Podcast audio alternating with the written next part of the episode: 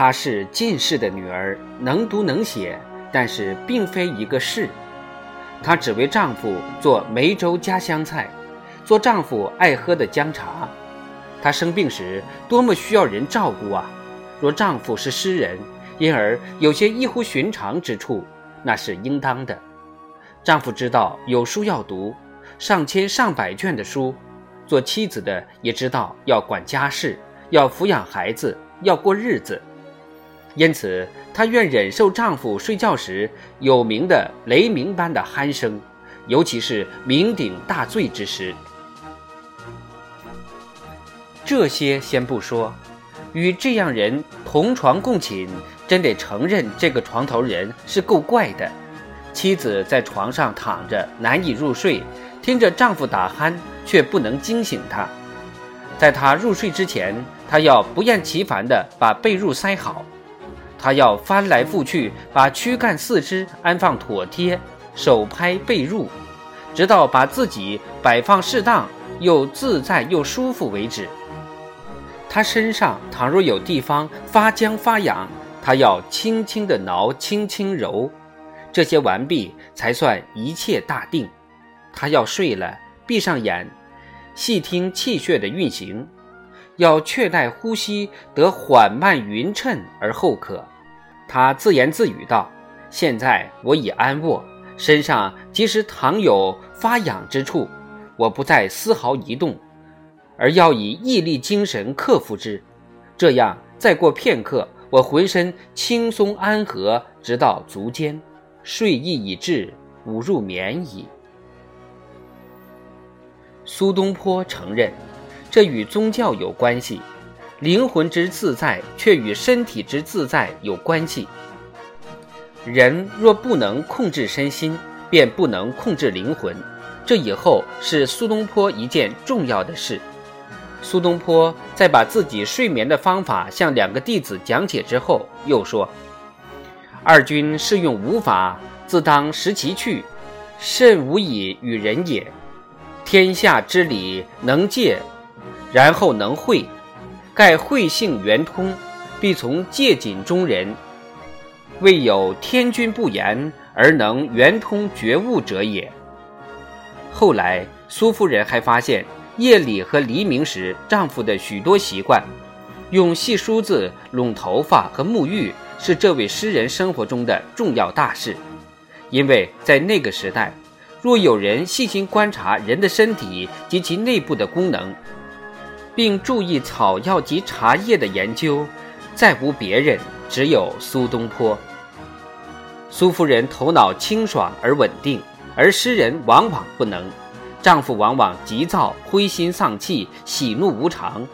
苏夫人有一次在一个春天的月夜做了一个比照，说：“我对春天的月亮更为喜爱，秋月使人悲，春月使人喜。”数年后。在密州，他们正过苦日子。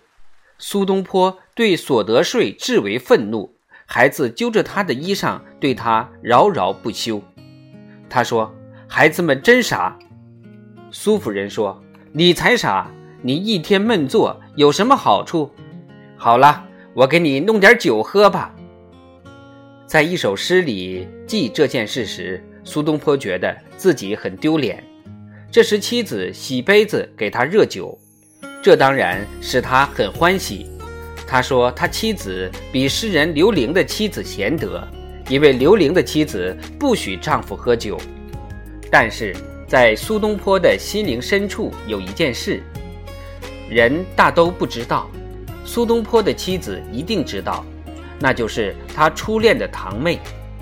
不幸的是，我们无法知道她的名字。因为苏东坡是无事不肯对人言的人，他一定告诉过他妻子，他对堂妹的深情后来隐藏在两首诗里，读苏诗的人都略而未察。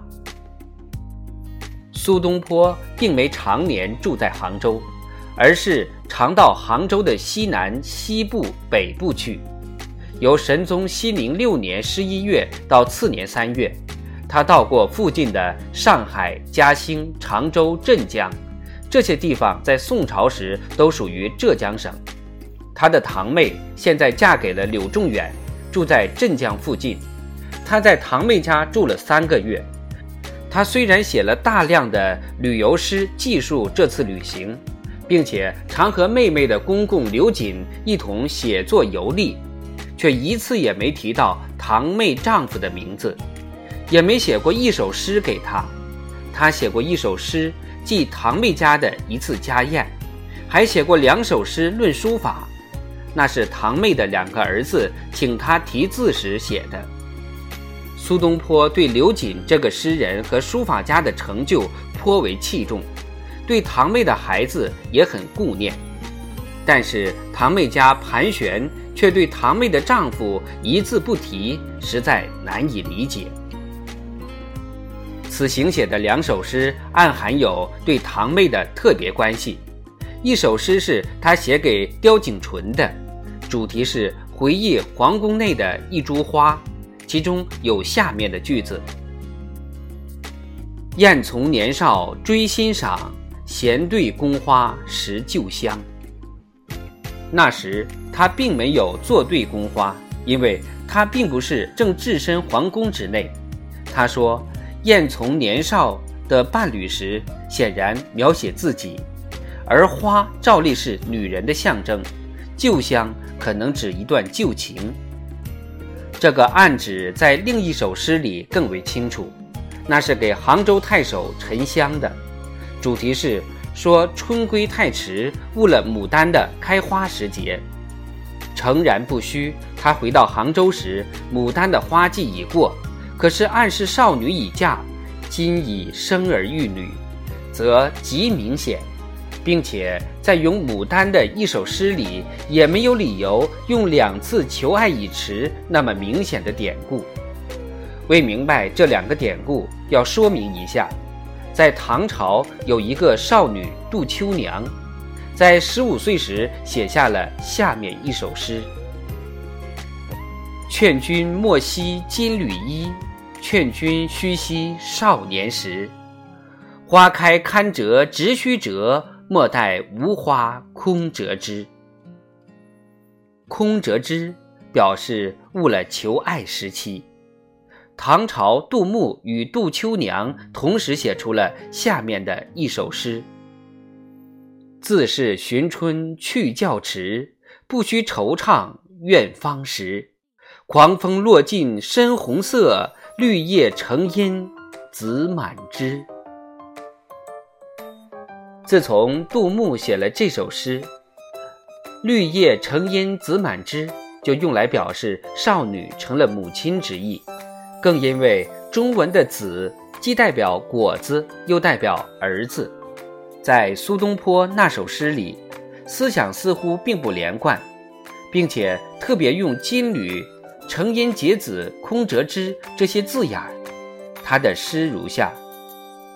休归应为复花期，已见成荫结子时。雨雾寡情怜我老，浅春无恨赖君师。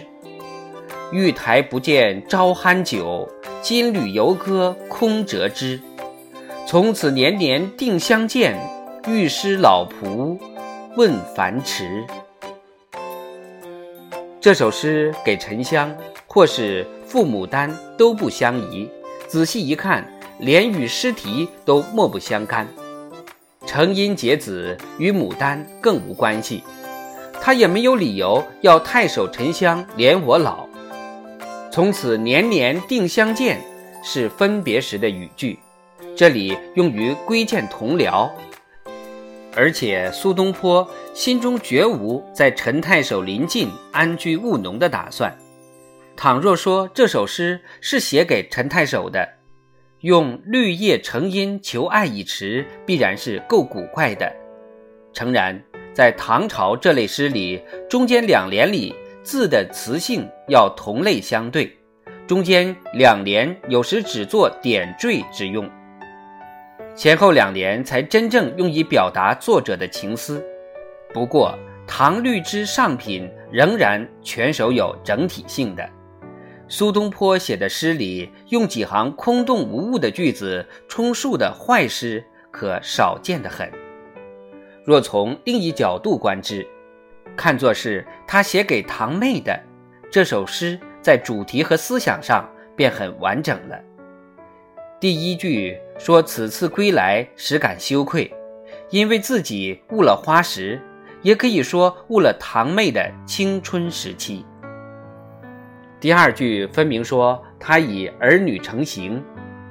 第三句求他同情，又表示自己的孤独寂寞。第四句说因有他相伴，今春过得快活。第五和第六句说明他对求婚已迟感到歉疚。第四联字不难解，苏东坡这时写了一首诗，表示愿在常州安居下来，这样离堂妹家不远。